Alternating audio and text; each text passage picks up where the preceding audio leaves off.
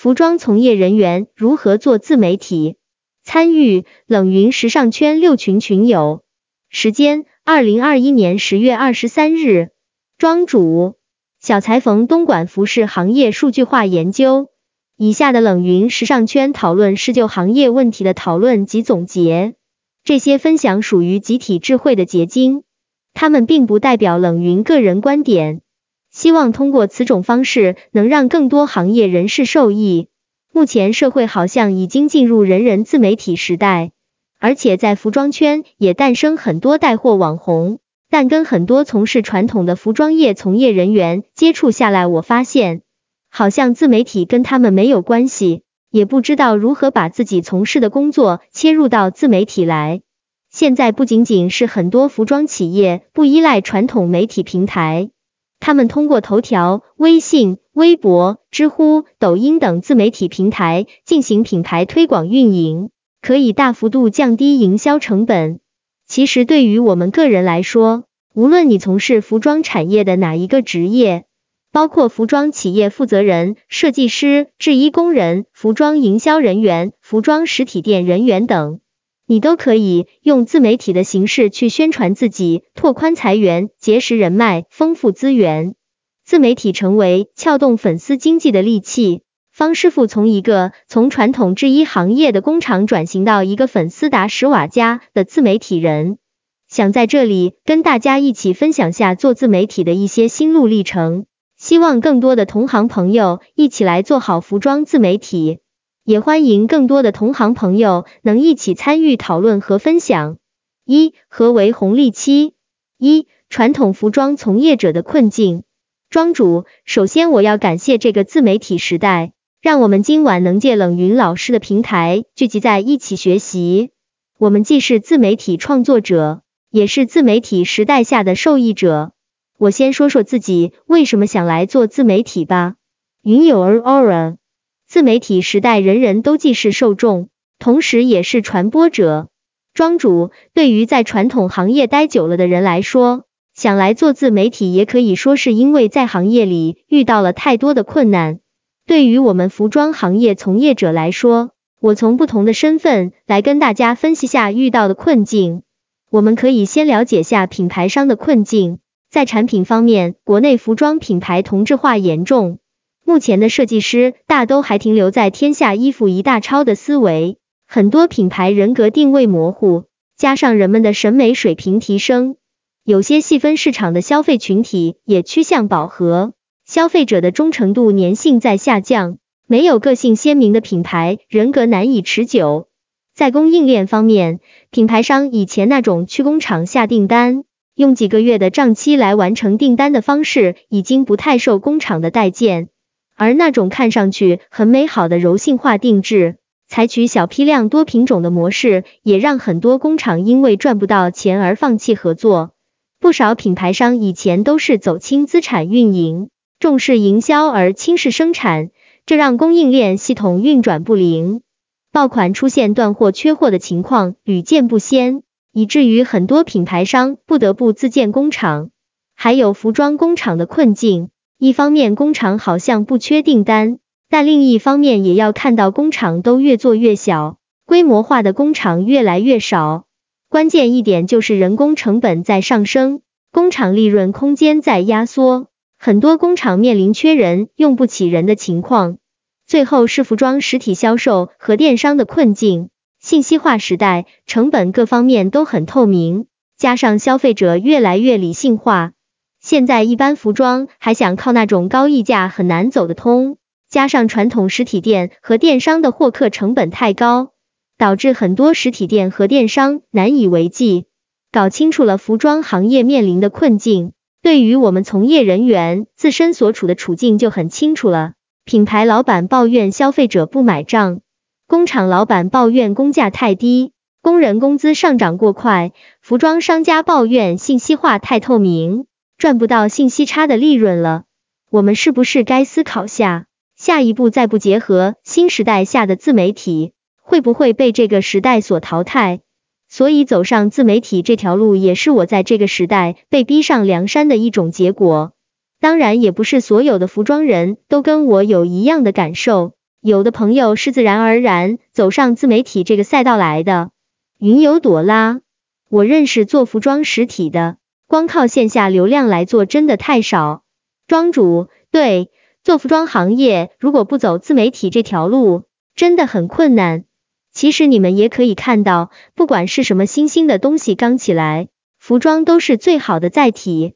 比如淘宝刚做的事情，服装就是最早也是最大的品类。我再说说我做自媒体带来了哪些好处。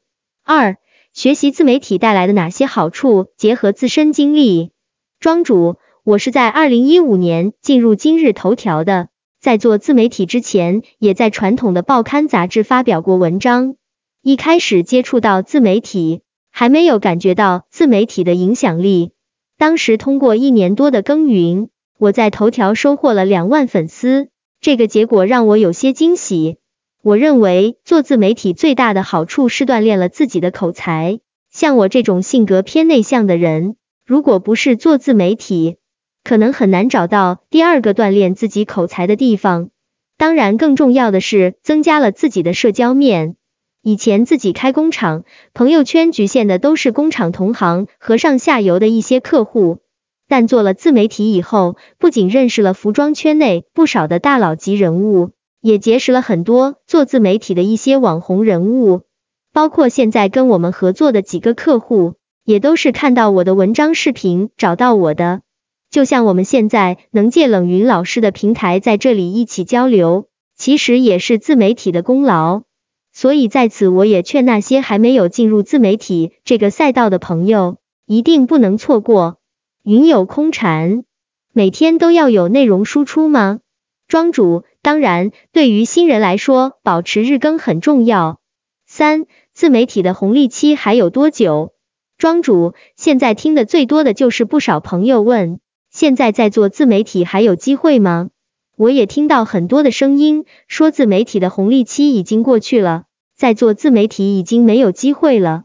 抖音千万级和百万级的网红，好像全网并不鲜见。我当初二零零八年开服装厂。同样也有很多朋友这么劝过我，到处都是服装厂，现在开服装厂已经没有机会。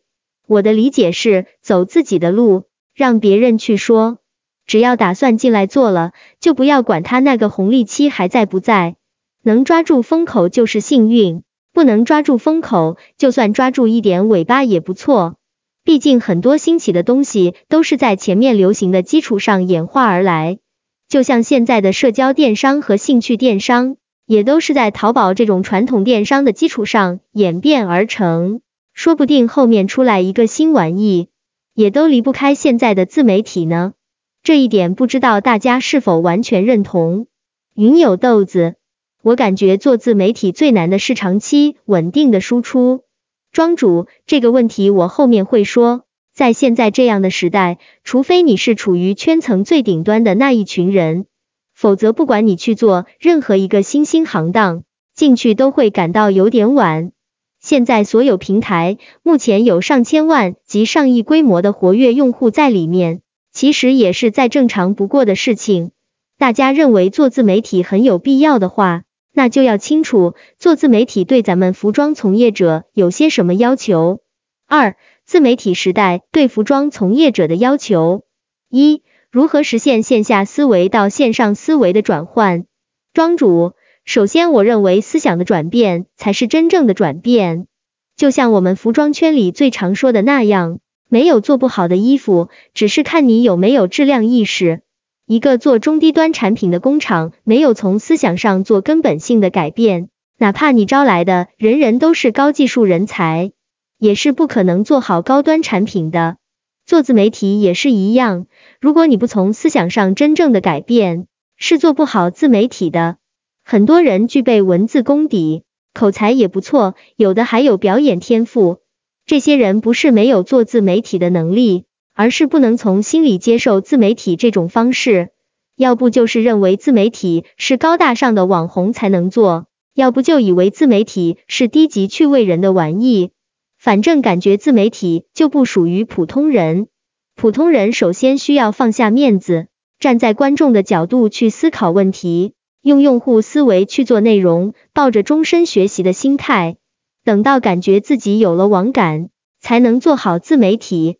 其实做自媒体最容易犯的错误就是自嗨，不能站在观众的角度去思考方向。二、如何让自己成为一个有用、有趣、有料的自媒体人？庄主，一个自媒体账号能不能吸引人，取决于三点：有用、有趣、有料。简单点说，有用就是干货内容，对他人有帮助的内容就需要专业知识。其实无论我们从事的是服装行业的哪一个工种，都可以把自己的干货拿出来分享。比如网上有个千里帆的账号，就专门教人家一些缝制技术，就是纯粹的干货分享，收获了十几万粉丝。实际上，设计师可以分享设计穿搭和绘图技术，版师可以分享服装结构和款式，服装店店员可以分享店铺陈列和穿搭。等等，像我做服装工厂的，前期主要分享的就是工厂方面的事情，后面我主要分享一些服装品质方面的知识。其实利用自己的所长，都是有东西可以分享的。云游朵拉，这种很好，大家了解下如何辨别服装的材质，做工外行还真的不懂。有趣就是需要一定的情商和表演能力。其实很多服装自媒体也完全可以把一些有趣的内容植入到日常的场景之中，毕竟有趣的东西才是最吸引人的东西。像这类有趣的服装自媒体账号也很多，比如抖音上的一百分服饰这类账号，大家可以去看看。云有豆子，但是我感觉这种干货需要很多积累，对于服装行业萌新有点难。庄主，对，做自媒体就是需要一个长期学习并不断积累的过程。其实像你做汉服的，先找到同领域的同类账号，先模仿起来。这些实操我后面也会说。云有空禅，平时工作很忙，怎么有时间再去搞自媒体？是不是一定要全职搞自媒体？但这样好像又失去了素材的来源。庄主，有料就是需要一定的知识量。那些能蹭热点，而且从热点事件深入思考、提出不同见解的人，往往都是有料的人。想要自己创作的内容达到有用、有趣、有料，就需要咱们永葆好奇心，有广泛的爱好，拥有广泛的知识面。哪怕遇到不熟悉的话题或者进入陌生的领域，也不会选择逃避或排斥。云游朵拉，我也觉得自媒体分享要积累了大量行业知识。很多东西顺手拈来，可能比较轻松点，但是有价值的输出真的不容易。庄主，其实也不完全是你想象的那么难。接下来我会跟大家分析三个账号的内容，不管你们有没有看到过，都可以去参考下。三、传统服装业与自媒体如何融合？一、案例分析，分析三个不同职业的服装人账号。庄主红菱羊绒这个账号大家有刷到过吗？红菱羊绒是一家专做山羊绒服装的公司，在没进入自媒体之前，公司是亏损欠债的状态。自从二零一七年入驻抖音以来，销售已经破亿，一场直播最高卖过一千多件羊绒衫。对于羊绒衫客单价这么高的单品，在抖音这样低客单价成群的平台，实属不易。他们成功的原因，一产品聚焦，只做一个产品，粉丝就很精准。二前期在很多自媒体平台发文章普及羊绒知识，积累了部分客户。三企业创始人亲自上阵介绍产品，有专家形象的人设，容易让粉丝信服。四打造抖音矩阵号，这点可能就是跟那个樊登读书会学习的，在抖音搜索红菱。他们公司不少于十个同类型的账号，进一步扩大了传播力。其实红菱羊绒一开始在今日头条做的主要是文章，后来转型到抖音。你们在刷抖音短视频的时候，可以站在观众的角度去思考下，人家这样的内容为什么受欢迎？我们再看看另一个账号，杭州服装业快报。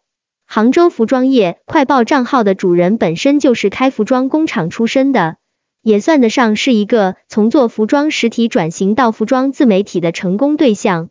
因为他深耕杭州多年，对杭州的服装市场有些了解，利用抖音平台采访了很多服装工厂老板、直播网红、面辅料商等从业人员。目前整合了杭州服装业的很多老板和网红，成立了杭州服装行业私董会，让更多的服装同行聚集在一起，起到了资源共享、互帮互助的作用。不仅推动了杭州服装行业整体的发展，同时也给他自身带来了影响力和财富。其实从他这个账号你们可以看到，很多人说自己没有产品、没有资源，但他做自媒体就很好利用了身边人的资源。这个其实也是我们做自媒体的一个方向，整合同行资源，做到帮助他人，成就自己。庄主，如果你们没有看到这个账号的内容，可以去学习学习，实际上很多人说不知道拍什么，多看看人家拍的东西，就能悟出来不少的东西。我最近在观察广东中山歌雅的账号，中山歌雅这个账号本身跟服装没有多大关系，老板张大炮本身也不是做服装出身的。我之所以想说这个账号，就是因为张大炮前几天在海澜之家做的那场成功的直播带货。那场直播之所以取得那么大的成功，一个普通草根人物一场直播带货突破千万的销售业绩，其实成功也是有道理的。我分析下来有这几点：一、那场直播的成功，我认为视频中的老廖占一部分原因。张大炮为了这场直播，前期出了将近十五个视频，镜头里面都有老廖的身影。也可以说，就是以老廖的形象为直播做预告和宣传。老廖其实就是流量密码，粉丝都期待老廖有所进步。老廖如果进步了，粉丝们就会对张总的人品加以肯定，也就会对这个人认同，所以消费的兴趣也就来了。二那场直播选对了品牌和品类，相比义乌那场日用杂品来说，可能粉丝们还是对服装类的认可度更高些。毕竟张大炮一开始接触的霞湖、天域这两家，就让粉丝认为张大炮想干服装。确实，对于直播来说，服装品类肯定排得上头几把交椅的。而且有海澜之家这样的大品牌背书，几个有点气质又不油腻的的中年男人凑在一起，肯定能有推动作用。三，我认为粉丝们为什么舍得花钱消费？更多的是兴趣消费，是对张大炮本人的兴趣，对品牌的兴趣，对直播间好看的兴趣，对衣服本身好看的兴趣，对价格的兴趣，对老廖这种普通人成长的兴趣。当兴趣大于需求的时候，成交自然不会少。这场成功的直播，不仅让我们这些普通人想做直播带货的学习了不少东西，也为大品牌企业直播带货树立了一个典范。以前动辄几千万去请大明星代言的行为，估计不会多见了。对推动国货品牌的销售起到榜样的力量。如果你们从来没有看过他们的账号，我说的那些可以你们不会很明白。想做好自媒体，我认为先多去看看人家的内容很有必要。只有在学习了人家内容的基础上，然后才明白自己该怎么做，该怎么定位自己的人设和内容。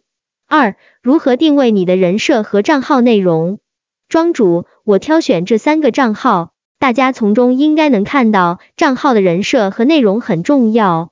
一个成功的账号离不开一个容易让人记住的人设标签和垂直精准的内容。定位人设主要目的就是给人留下什么样的外在形象和内在性格，适当让自己与众不同的人设能让人们更容易记住自己。人设最好能突出自己的角色优势，比如我们的冷云老师的博士身份，就是他的人设身份优势。当然，像我们这些普通大众，其实就按照自己的职业身份定位也可以。比如我自己的账号庄主，大家就知道我肯定是做服装的。至于你的自媒体内容需要怎么去做，这个就最好按照自己熟悉的领域或自己的特长去发挥。千万不要碰自己不擅长的东西，而且内容一定要做到垂直精准。如果你有才艺、有表现力，就尽情展现你的才艺；如果你有专业的知识，就做干货分享。哪怕你既没有才艺，也没有干货，学会拍日常 vlog，只要能引起部分人群的共鸣，都可以去做。实际上，短视频这个赛道完全是给咱们普通人提供的机会，只要学会一些基本的摄影剪辑，人人都可以去做。这没有什么学历、阅历、经验方面的门槛。三、如何找到源源不断的素材内容？庄主，自媒体内容没有办法源源不断的输出，这是很多人都会遇到的问题。刚开始做的时候，想说的、想写的东西很多，一旦更新了一段时间，就会发现自己有江郎才尽的感觉，不知道后面在写什么、拍什么了。所以想做好自媒体，就要有终身学习的思想和劲头。一方面要多看同领域作者的文章和视频，另一方面也要多看看一些自媒体素材网站的相关内容，还需要多交朋友，从与人聊天交流中善于捕捉信息，能够抓住热点，这样脑海里收集的内容就丰富了，做到持续输出就可以。其实我做自媒体初期就是一个模仿的过程，再借鉴一些头部创作者的风格，不断收集同行们的内容信息，最后加以整理加工，变成自己的东西。纯粹去抄袭肯定是行不通的，但模仿借鉴这个对于刚做自媒体的小白来说，还是可以去尝试的。当然，青出于蓝而胜于蓝是模仿借鉴的最高境界，不要刚做就想自己如何去创新。如何去与众不同？所谓的创新和与众不同，都是需要在一定基础上的。也不要担心自己做的内容没人家的好，以至于做了也不敢发。其实很多网友就是想看你的进步。想做好自媒体，就要有终身学习的思想和劲头。一方面要多看同领域作者的文章和视频，另一方面也要多看一些自媒体素材网站的相关内容。还需要多交朋友，善于从与人聊天交流中捕捉信息，能够抓住热点，这样脑海里收集的内容就丰富了，然后做到持续输出就可以了。其实现在平台这么多，对于我们做自媒体的新手来说，就是最大的福利。比方说，你们可以去把知乎高赞的同领域内容转述成自己的内容，发布到头条或其他平台。其实只要你是有心人，你同领域的内容完全可以说是源源不断的。当然，你一定要清楚各平台的不同属性。云有豆子，这会不会涉及侵权？庄主，如果直接抄袭，那肯定算侵权。我说的借鉴、引用，肯定不是叫你照搬。四、选择什么样的自媒体平台？一、各主要平台的人群聚集属性。庄主，就像我在做庄前谈到的，我自己制作的内容在今日头条阅读播放量还不错，但发布到小红书就不行，看的人就很少。但我把自己的内容卖给小红书博主，他们用小红书的笔记形式发布出来，还是很受欢迎。虽然内容差不多，因为不同的平台有不同的人群，所以表现形式就要有所改变。就像我们在今日头条基本都是写长文，发布中长视频，因为今日头条中年人群比较多，很多有耐心看完。但如果这些长的东西在抖音就不受欢迎。不过你撤分成几个短视频，在抖音也是可以的。其实我刚做自媒体，一开始主要在今日头条，当然现在也还是把今日头条当主战场。我也入驻了百家、企鹅、大鱼、知乎、小红书等，但发现这些人群定位差别比较大。今日头条主要群体是三四线的中年人较多，喜欢看时政新闻、八卦信息为主。因为现在三四线城市的消费品物价并不比一二线低，这部分人群消费能力其实并不差。今日头条的算法机制。对新人比较友好，所以对于新手小白，在今日头条还是有机会。像企鹅号、百家号、一点号等平台人群属性基本跟今日头条差不多。小红书主要是十八到三十五岁以内的女性，一线都市白领为主，这些群体追求的是品质生活，所以对于美妆穿搭都需要有一定品味的产品才行。抖音虽然日活几个亿，好像什么人群都有一定的基数，男女也较均衡，但总体来说还是低客单价的东西比较好做？做高客单价需要一定时间的沉淀。知乎这个平台倾向于年轻、白领、高收入、高学历人群，集中在一二城市，消费能力比较强。做自媒体一定要搞清楚各平台人群的不同属性，不然真是方向不对，努力白费。尤其是我们做服装行业的，真不见得你的内容适合在所有平台发布。二，各主要平台喜欢什么样的内容？庄主，其实只要明白了各个平台的人群属性，就会知道需要做什么方向的内容。因为你在做内容之前，需要了解你的粉丝喜欢什么样的东西，肯定不能只做自己感兴趣的。比如今日头条这种平台，娱乐性的、日常性的都有用户喜欢。像我们做服装的，一些针对中年群体的穿搭干货分享，也有受众喜欢。像知乎这种平台知识分享类的内容就更受欢迎，想学点干货知识进来知乎肯定没错。像我当初进知乎这个平台，也是因为看到冷云老师的文章才知道这个平台，在冷云老师的文章里面学到不少东西，后来有啥不明白的就到知乎搜搜。小红书更倾向于美妆穿搭好物种草分享类的。云有豆子。我有时候把知乎当百度用。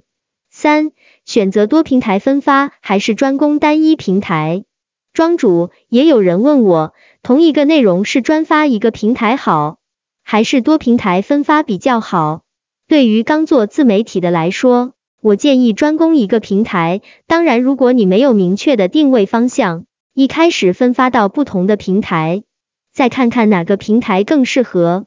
再专注一个平台也是不错的选择。实际上了解了各个平台不同的人群属性，就应该知道自己的内容适合在哪个平台发布。对于刚做自媒体的朋友来说，都喜欢多平台同步发布，都想着立马赚钱。其实对于那些资深自媒体人来说，他们往往并不注重浏览量的那点收益，而是想把自己的主业和产品通过自媒体形式传播出去。这点才是我们服装人最需要学习的地方。一旦有了明确的方向和定位，那就知道自己该在哪个平台去深耕内容了。五、讨论做好服装自媒体还需要具备哪些素质和技能？庄主，其实做自媒体是个需要长期学习的事情，需要的技能有很多。其实一个好的自媒体表现形式可以多种多样。做不到人人都欢喜，但总有跟你同频的人。不管别人怎么看，我的看法就是先干起来就行。对于目前的我来说，因为以前一直以写文章为主，现在来做视频，目前在摄影和剪辑方面还在学习中。也欢迎大家说说各自的特长。云有豆子，基本的摄影和剪辑我都会。庄主，如果你目前是个人自媒体的话。需要的技能素质还是多方面的。目前这个汉服品类做短视频还是很有特色的，你可以去关注下汉上华联汉服。大家在自媒体方面还有什么问题的话，可以提出一起讨论下。还有一点我还想告诉大家的是，所谓的快速涨粉、互粉这类事情，基本都不要去碰。做自媒体，我认为最重要的还是内容。你的内容一定要是在用户思维的角度去制作，千万不要做没用的内容。我今天说的主要就是这些，总结下来就是几点：了解平台属性，做好账号人设、内容定位，学会找到素材，选择好适合的平台。希望这些东西对大家有点小帮助。其实做自媒体对个人的学习能力提升很有帮助，希望大家都能好好做好属于自己的自媒体。云有空禅，想问一下，现在您出一个视频得花多久时间？收益主要是广告费吗？庄主，我现在主要做口播视频，一个视频正常控制在一小时以内。目前我在西瓜视频和好看视频的收益加起来月均过万。当然，做自媒体一定要结合主业去做，发展自己的主业才是王道。云有空禅。在前期的准备时间是多少？